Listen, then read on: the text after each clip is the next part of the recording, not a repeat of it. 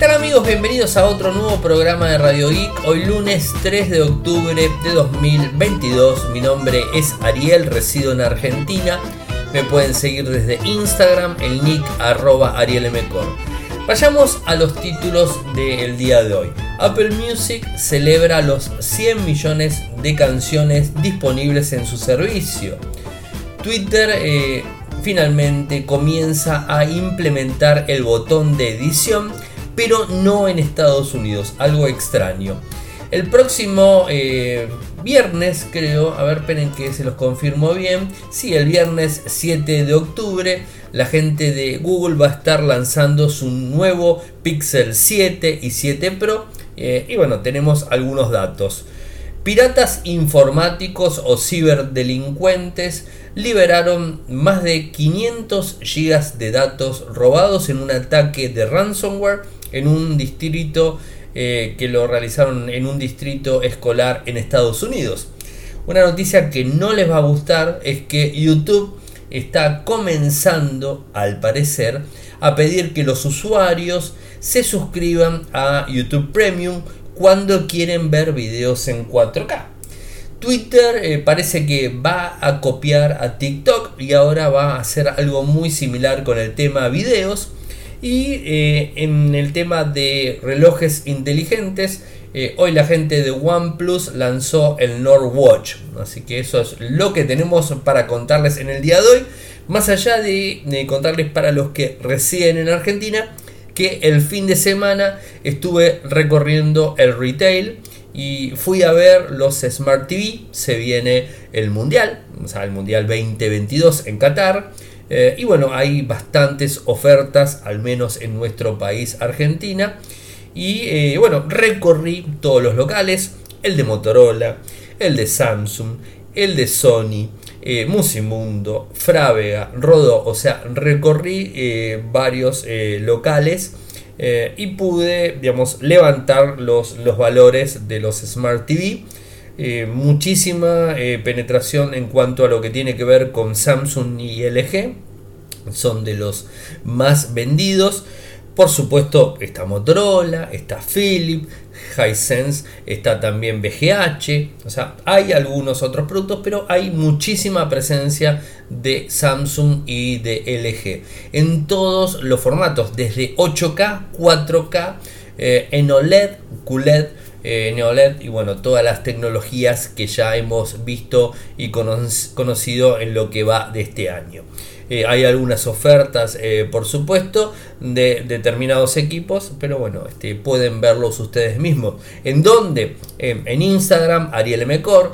Eh, también está subido en nuestro canal de, Telegram, Radio y Podcast, ahí lo pongo. Y en TikTok, Ariel Mecor, también subo todos esos videos que voy haciendo y que voy juntando.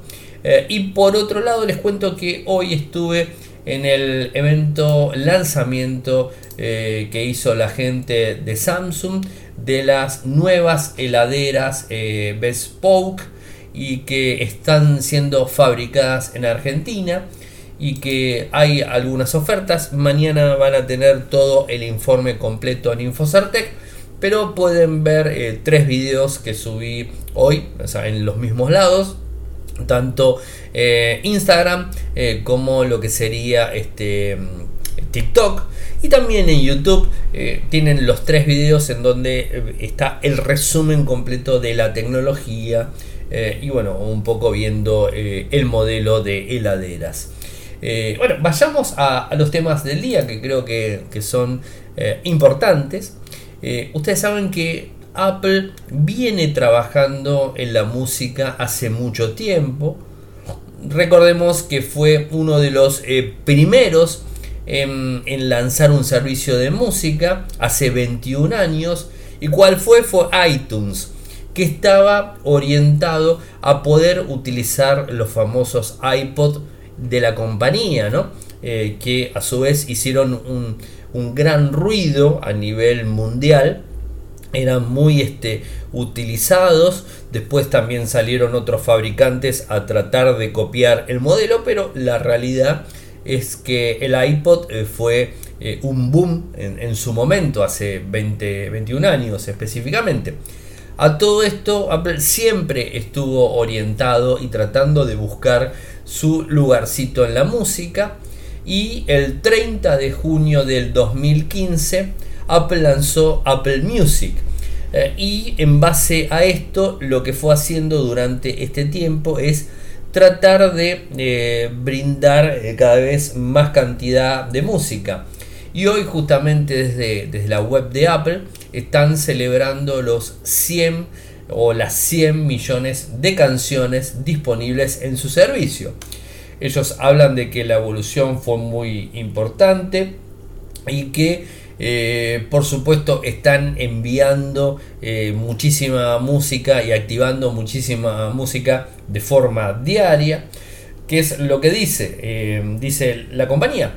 En Apple, en Apple Music la curación humana siempre ha sido el núcleo de todo lo que hacemos, tanto en formas que puedes ver como en nuestras listas de reproducciones editoriales y formas en las que no puedes, como el toque humano que impulsa nuestros algoritmos de recomendación. Esto es lo, que está diciendo.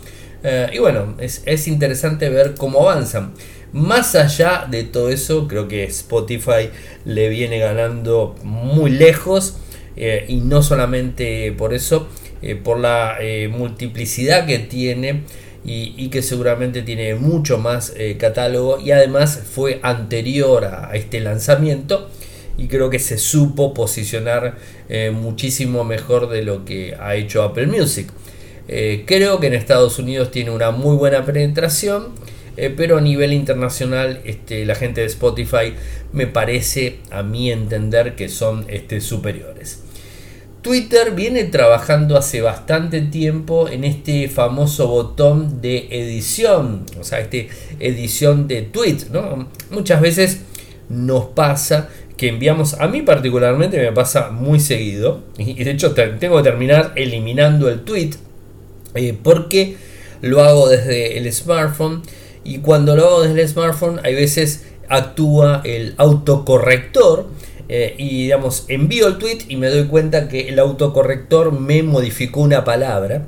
O quizás también un error mío de tipeo y pongo cualquier cosa. Entonces tengo que ir y eliminar. Ojo, esto me pasa eh, inclusive a veces cuando publico las notas en WordPress.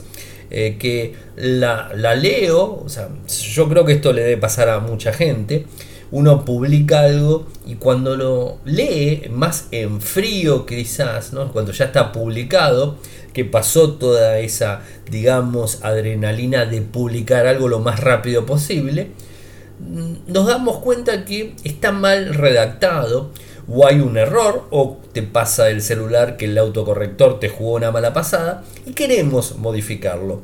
En muchas plataformas lo podemos hacer. En Instagram, por ejemplo, se puede editar y, se modifica sin ningún problema. Pero ¿qué pasa en Twitter? En Twitter no se puede modificar. En su momento Jack Dorsey había hablado de poder modificarlo.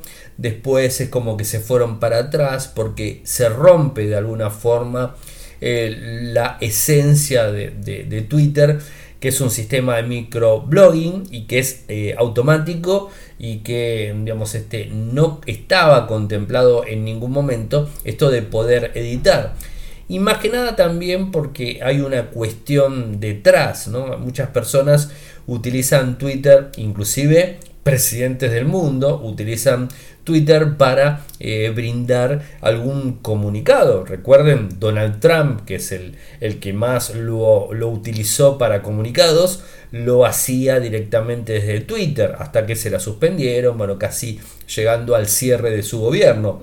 Pero más allá de todo eso, eh, se utiliza bastante y los medios y muchísimas personas levantan esa información. Imagínense que si de repente eh, una persona escribe algo y puede llegar a ser o, bien ofensivo o puede llegar a tener algún tipo de, inconveniente que genere algún problema, si se puede editar, eh, esto no estaría del todo acorde, ¿no? más allá de que la persona que quiera reaccionar eh, de forma legal, por ejemplo, con la que tuiteó algo, ¿no? o sea, un agravio, por ejemplo, puede hacer una captura pantalla y eso queda registrado.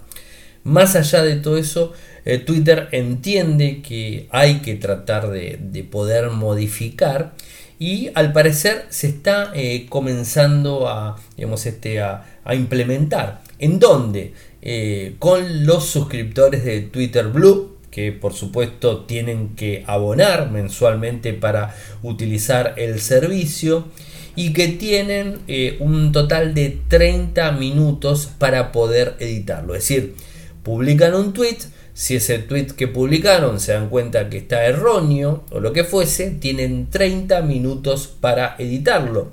Pero más allá de los 30 minutos, además se le suma eh, un, digamos, este, eh, una opción de que solamente pueden hacerlo hasta 5 veces en ese periodo de tiempo.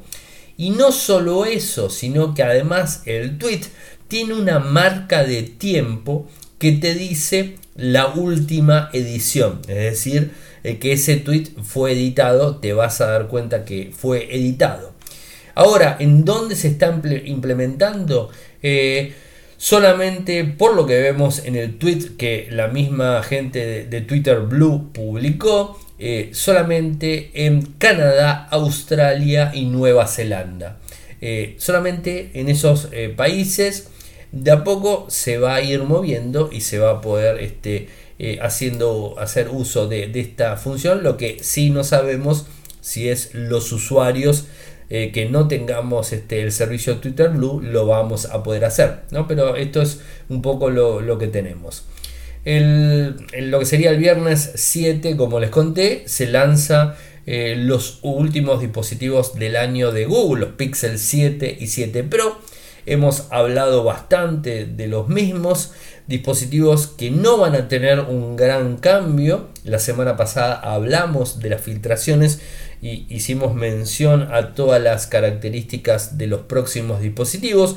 Por supuesto que van a venir con Android 13, van a tener mejores cámaras, le van a, eh, ingresar el nuevo microprocesador Tensor 2 de la misma empresa de Google. Eh, va a tener pantalla más grande, más capacidad de almacenamiento, mejor lector de huellas, más NPU y un montón de opciones en, los equipos. Eh, además se habla del watch famoso del reloj de, Google eh, y no mucho, mucho más. O sea, hay que estar esperando. Les voy a publicar unos enlaces para que puedan ver unas filtraciones de unos videos eh, que se dieron a conocer. Así que bueno, eh, como para que lo tengan en cuenta. Los piratas informáticos eh, en Estados Unidos parece que están bastante agresivos y mm, al parecer, no al parecer, sino es cierto, robaron o utilizaron un ataque de ransomware, que es casi lo mismo, a un distrito escolar de Los Ángeles y les, eh, les capturaron tanto como 500 gigas de datos. Eh, y por supuesto el, Distrito Escolar Unificado de Los Ángeles eh, no empeoró, pero sí se lo puso más difícil la, situación y no pagó el rescate de, lo mismo. digamos, TechCram informa que el grupo que está detrás se llama Vice Society y digamos, este, ellos fueron los que a principios de septiembre habrían eh, robado esa información y digamos esto eh, tenía datos sensibles como números de seguro social, información de cuentas bancarias, datos de salud, perfiles psicológicos de los estudiantes y un montón de datos más. A todo esto, eh, Vice Society le había dado eh, un tiempo eh, que era hasta el 4 de octubre, 4 de octubre que es mañana cuando estén escuchando ustedes este, este podcast, era para pagar el rescate. Evidentemente no lo hicieron, recordemos que se lo robaron a principios de septiembre y le informaron que tenían los datos a principios de septiembre.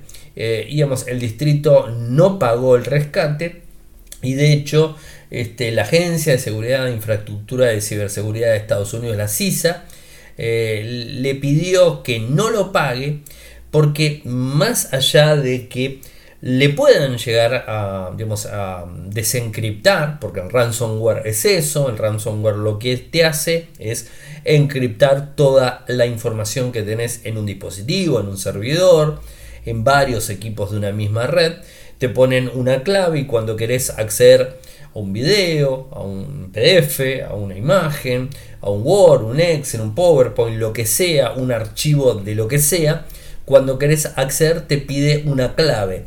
Esa clave es la que te brinda el que secuestró la información vía ransomware, te da una prueba de vida para que vos realmente te des cuenta que esa información está capturada por ellos eh, te da la clave para esa, eh, para esa prueba de vida, así se le, se le dice.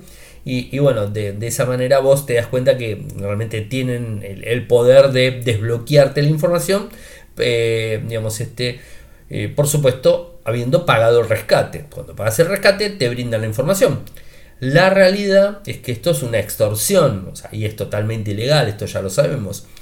Pero más allá de que sea una extorsión y que sea o no sea legal, la realidad es que si ya te tomaron los datos, te cifraron los datos, pudieron ingresar, esto eh, no certifica que no lo vuelvan a hacer con los mismos datos y te vuelvan a pedir rescate. No lo sabemos eso. Ha sucedido en algunos casos que pagaron rescate y le volvieron a cifrar los datos eh, y les complicaron la existencia. Eh, y más allá de todo eso es, vamos a suponer, vamos a suponer eh, que este grupo reciba el dinero que tenía que recibir por el rescate, le libere la información y cumpla con su palabra, no le vuelva este, a cifrar los datos, o sea, no aplique ransomware nuevamente con esos datos, lo que se está haciendo es alentando a que varios grupos de ciberdelincuentes sigan haciendo lo mismo. Entonces, la realidad es que hay que cortar con todo eso, ¿no? O sea, la realidad es esa. Eh, por supuesto, hay veces los datos son críticos y las empresas, los gobiernos, las instituciones terminan pagando porque no les queda otro. O sea, eh, el problema grave es eh, la falta de respaldo Em, descentralizada de las empresas, de los gobiernos, de las instituciones y todo eso. Ese creo que es el mayor y más grave de los problemas. Eh, y la falta de conocimiento eh, que se le brinda a los empleados que están utilizando eh, equipamiento informático. ¿no? Eso es, es muy importante esas cuestiones. y bueno, creo que hay que invertir más en, lo que tiene que ver con eh, toda la concientización en general.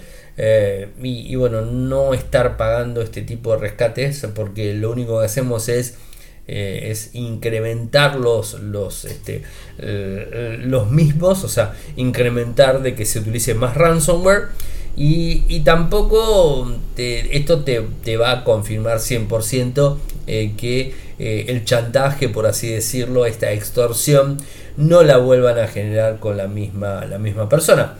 Y aquí lamentablemente lo que hicieron un día antes de que se venza el plazo de, para pagar el rescate, publicaron toda la información eh, completa de todo esto. ¿Qué es lo que está haciendo el gobierno norteamericano? Bueno, eh, entre la CISA y el FBI, eh, digamos, este, están tratando de, brindar eh, herramientas paliativas a las personas para que, puedan, digamos, este, solucionar cualquier inconveniente que se pueda este, dar lamentablemente por el afecto, digamos, este, por todo este hackeo que tiene que ver con la información que se filtró y que puedan llegar a utilizarla eh, alguna persona eh, de forma dañina, ¿no? Porque, a ver, ellos lo que hacen es, te piden el rescate, les dieron casi un mes para que paguen, como no pagaron, agarraron la información y la publicaron eh, de forma pública, ¿no? valga la redundancia, de una manera que cualquier persona puede acceder. y digamos, este, ahí estás, se está abriendo la posibilidad a que otros ciberdelincuentes, que no sean los mismos que habían tomado la información, puedan tomar esa, esa data y accionar contra las personas. Así que bueno, es un tema, un tema complicado y yo creo que los organismos, los gobiernos, las empresas y los usuarios en general eh, tienen que avanzar en estos temas y tratar de eh, hacer que eh, la prevención sea el, primer camino a todo este tipo de cosas. Y una noticia que la verdad no está para nada buena y, que hoy ha sido, digamos, este, ha corrido por, por, tanto por Reddit como por Twitter, es que YouTube al parecer está eh, pidiéndole a algunos usuarios eh, que acceden a contenido en 4K y que no son usuarios de YouTube Premium a que si quieren ingresar eh, a ver ese contenido en 4K tienen que ser usuarios de YouTube Premium. más allá de que la opción de YouTube Premium, como todos saben, las ventajas que tiene es que se elimina la publicidad, se pueden descargar los videos, eh, inclusive se puede ver eh, sin pantalla en los celulares, puedes descargarte un video sin ningún tipo de problemas y estar viajando en transporte público con la pantalla apagada y estar escuchando ese, ese video. Por, ejemplo, Radio y Podcast es de la misma forma. Vos podés escuchar desde nuestro canal youtube.com barra Infocertec a Radio Geek todos los días eh, podés descargarlo en tu, en tu teléfono eh, y podés estar escuchándolo en el camino sin ningún tipo de inconvenientes si tenés YouTube Premium. Si no tenés YouTube Premium, lo que va a suceder es que vas a tener publicidad cada tanto, ¿no? Y además no lo vas a poder descargar. Bueno, la realidad es que eh, vos podías ver contenido en 4K sin ningún tipo de problemas sin ser suscriptor de YouTube Premium. Bueno, al parecer las cosas están cambiando y YouTube quiere ganar más dinero y este, implementar eh, la necesidad de que los usuarios paguen esta, esta opción que está costando 12 dólares por mes eh, y que te brinda estas eh, posibilidades. No lo están tomando para nada bien los usuarios, como se imaginarán, la verdad no está nada, nada bueno. Antes de seguir con las dos noticias que me quedan, les cuento que si quieren apoyarme, lo pueden hacer de tres maneras. Eh, de una forma muy fácil en Argentina con cafecito y con pesos argentinos, 50 pesos argentinos específicamente. Lo hacen desde cafecito.app cafecito.app barra radioic sin ningún tipo de problemas y me van a ayudar mucho. Si lo quieren hacer mm, de forma internacional en dólares, un dólar, dos dólares o cinco dólares, lo hacen desde Patreon, desde cualquier parte del mundo. Eh, lo hacen desde www.patreon.com barra radioic www.patreon.com barra radioic y para el que quiere hacer una donación esporádica, lo puede hacer vía PayPal a mi cuenta personal de un dólar en adelante, porque es lo mínimo que, que te está tomando PayPal. Lo pueden hacer a mi cuenta arielmcor.gmail.com. Eh, y bueno, parece que Twitter, más allá de Twitter Blue y la edición de, tweets, eh, está eh, por implementar lo que sería el sistema de visualización tal cual lo hace TikTok em, de forma este, pantalla completa. O sea, ¿cómo lo hace? Bueno, cuando ves este, un video que subieron a, TikTok, te va, eh, perdón, a, a Twitter, va a aparecer de la misma forma que en TikTok, lo ves a pantalla completa, inclusive vas a poder estar scrolleando y viendo los videos de la misma forma. Está copiando, por supuesto, eh, a la red china, o sea, esto es lo más lógico. Eh, es, digamos, de a poco van todos entrando en, el tema del video. Lo hizo Instagram en su momento, lo hizo Snapchat, lo hizo TikTok, lo hizo um, Instagram y ahora lo está haciendo Twitter. Ahora hay una complicación, por así decirlo, es que si bien está disponible esto en todo el mundo, solamente y por lo menos hasta hoy que estamos grabando, se puede eh, hacer uso de esta función si tenés eh, la aplicación de Twitter actualizada a la última versión en Android o en iOS, pero con el idioma inglés. O sea, si lo tenés en español no te funciona. De momento solo eh, Twitter en inglés y te va a funcionar de, esta forma. Eh, seguramente esto no va a tardar mucho para que lo podamos también tener en español eh, y no tener ningún tipo de inconvenientes.